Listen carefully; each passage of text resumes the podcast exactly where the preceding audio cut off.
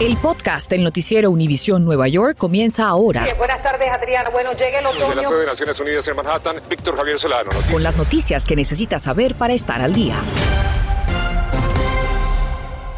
¿Qué tal? Buenas tardes. Le saluda Adriana Vargas Sino. Y Víctor Javier Solano, como siempre, gracias por acompañarnos. Se agudiza la situación frente al coronavirus en Nueva York y Nueva Jersey, alcanzando cifras récord. Así es, Adriana, pero veamos estos datos.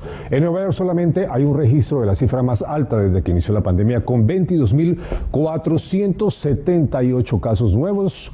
Y este ha sido el tercer día en el que el Estado supera los casos diarios. Hay 192 contagios de la variante de Omicron. Hablemos ahora de New Jersey porque por sexto día consecutivo se reportaron más de 6.000 casos positivos de COVID. Hoy hay 11 muertes confirmadas. Las hospitalizaciones han sido duplicadas desde el mes pasado. Sin embargo, no alcanzan todavía las cifras de diciembre del año 2020. En la región, la propagación de la variante Omicron sigue siendo la más alta en toda la nación.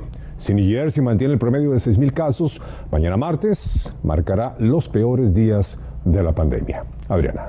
Así es increíble, Víctor. Y en la ciudad de Nueva York continúan las largas filas en los centros para realizarse las pruebas del COVID-19. Cifras que, según el alcalde de Blasio, se intensificarán en las próximas semanas. Violeta Bastardo, desde Washington Heights, nos dice cómo está la situación en uno de esos centros de pruebas. Adelante, Violeta. Hola, muy buenas tardes. Sin importar las gélidas temperaturas del día de hoy, largas filas de personas que dicen es mejor prevenir que lamentar ante la subida de los casos del COVID-19. Con la Nochebuena y la Navidad a la vuelta de la esquina, los casos del coronavirus crecen como trigo en agua en la ciudad. Así lo dejan claro las autoridades. Va a ser un desafío. En los próximos días veremos muchos más casos, dice el alcalde Vite Blasio. Para muestra un botón. Claro que es preocupante y por eso hay que cuidarse. Debido a la gran demanda, la alcaldía aumenta a 89 las unidades móviles contra el COVID-19 en los cinco condados. Y a este centro de vacunación y pruebas en el Alto Manhattan han venido muchas personas desde tempranas horas de la mañana. Las razones son diversas. Ah, me quiero reunir con mi familia, quiero estar segura de que no voy a, llevar el virus a la casa. Porque tenía un compañero que, estaba conmigo y está, está positivo. Se registran números récords, más de 22 mil nuevos casos por tercer día consecutivo, de acuerdo a cifras oficiales. Una hora estoy aquí, este es mi tercer lugar que yo he ido hoy. ¿Y qué ha pasado en los otros lugares? Siete horas, cinco horas. ¿Tú me puedes hacer la prueba? Sí, seguro. Para realizarse la prueba debe seguir tres simples pasos. Yo escaneé este código que me ofrecieron. Mi nombre. Puse mi nombre completo, dirección, fecha de nacimiento, correo electrónico y teléfono. Ahora vamos al segundo paso. Eh, yo estoy lista ya para la prueba. Ahí. Y el otro lado. La verdad no me dolió, no sentí nada. Ahora vamos a orar para que salga negativa. Mañana el Departamento de Salud me enviará los resultados. Y después de las fiestas navideñas, el alcalde Bill de Blasio dijo esta mañana que usted debe de hacerse la prueba del COVID-19 para que esté seguro.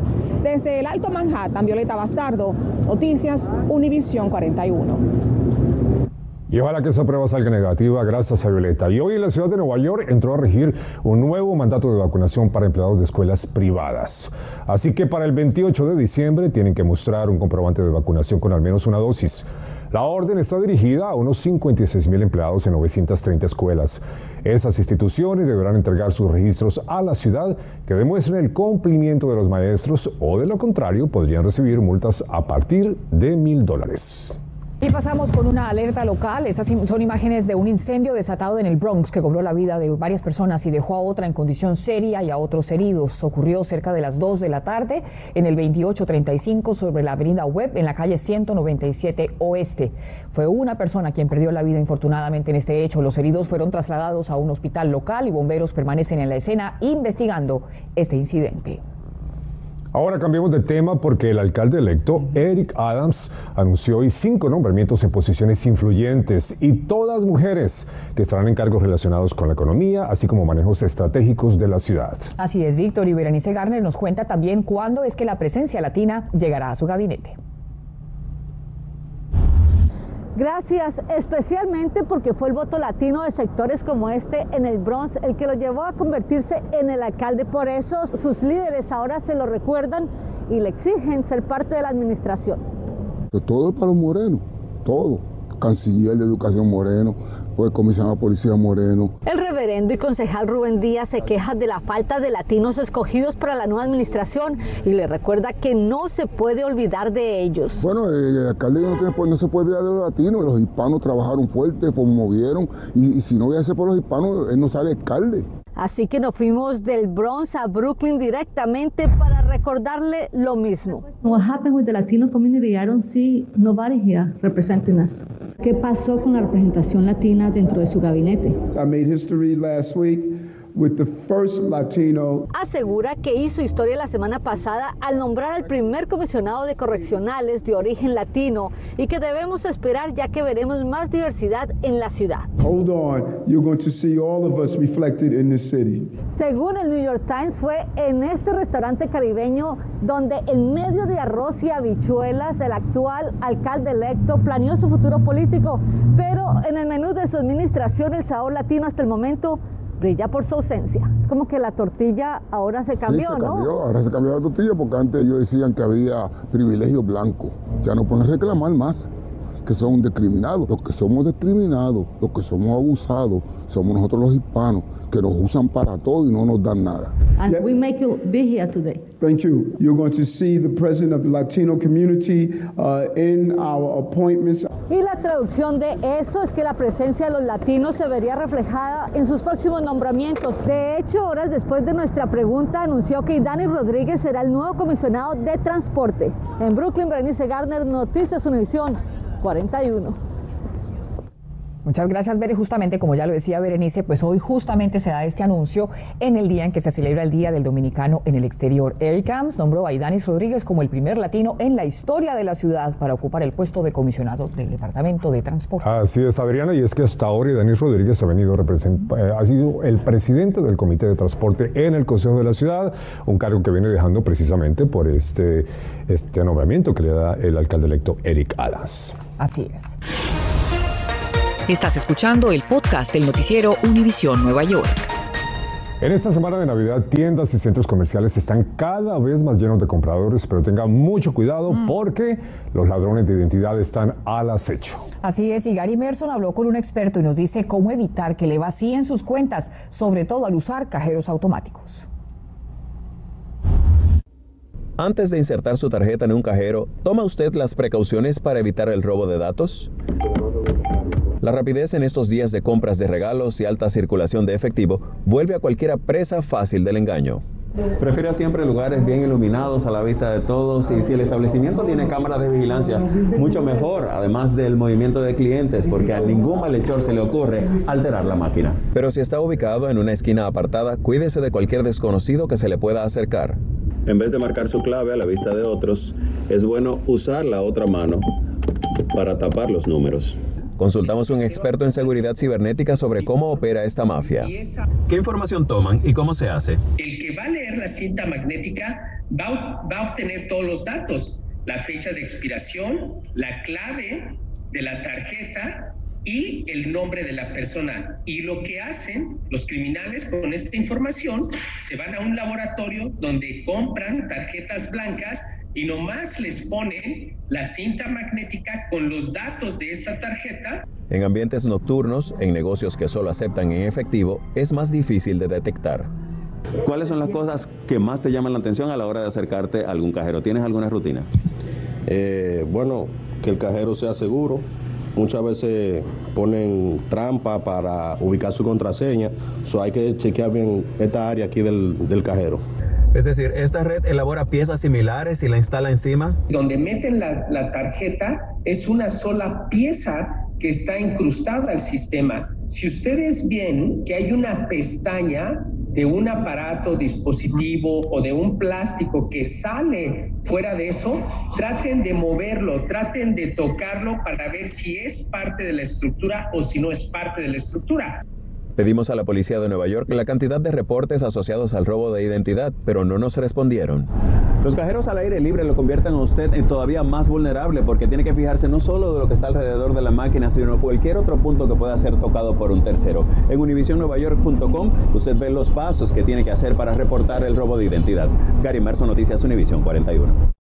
Gary, muchísimas gracias. Y cambiando de tema, justamente con las temperaturas invernales, los resfriados están a la orden del día.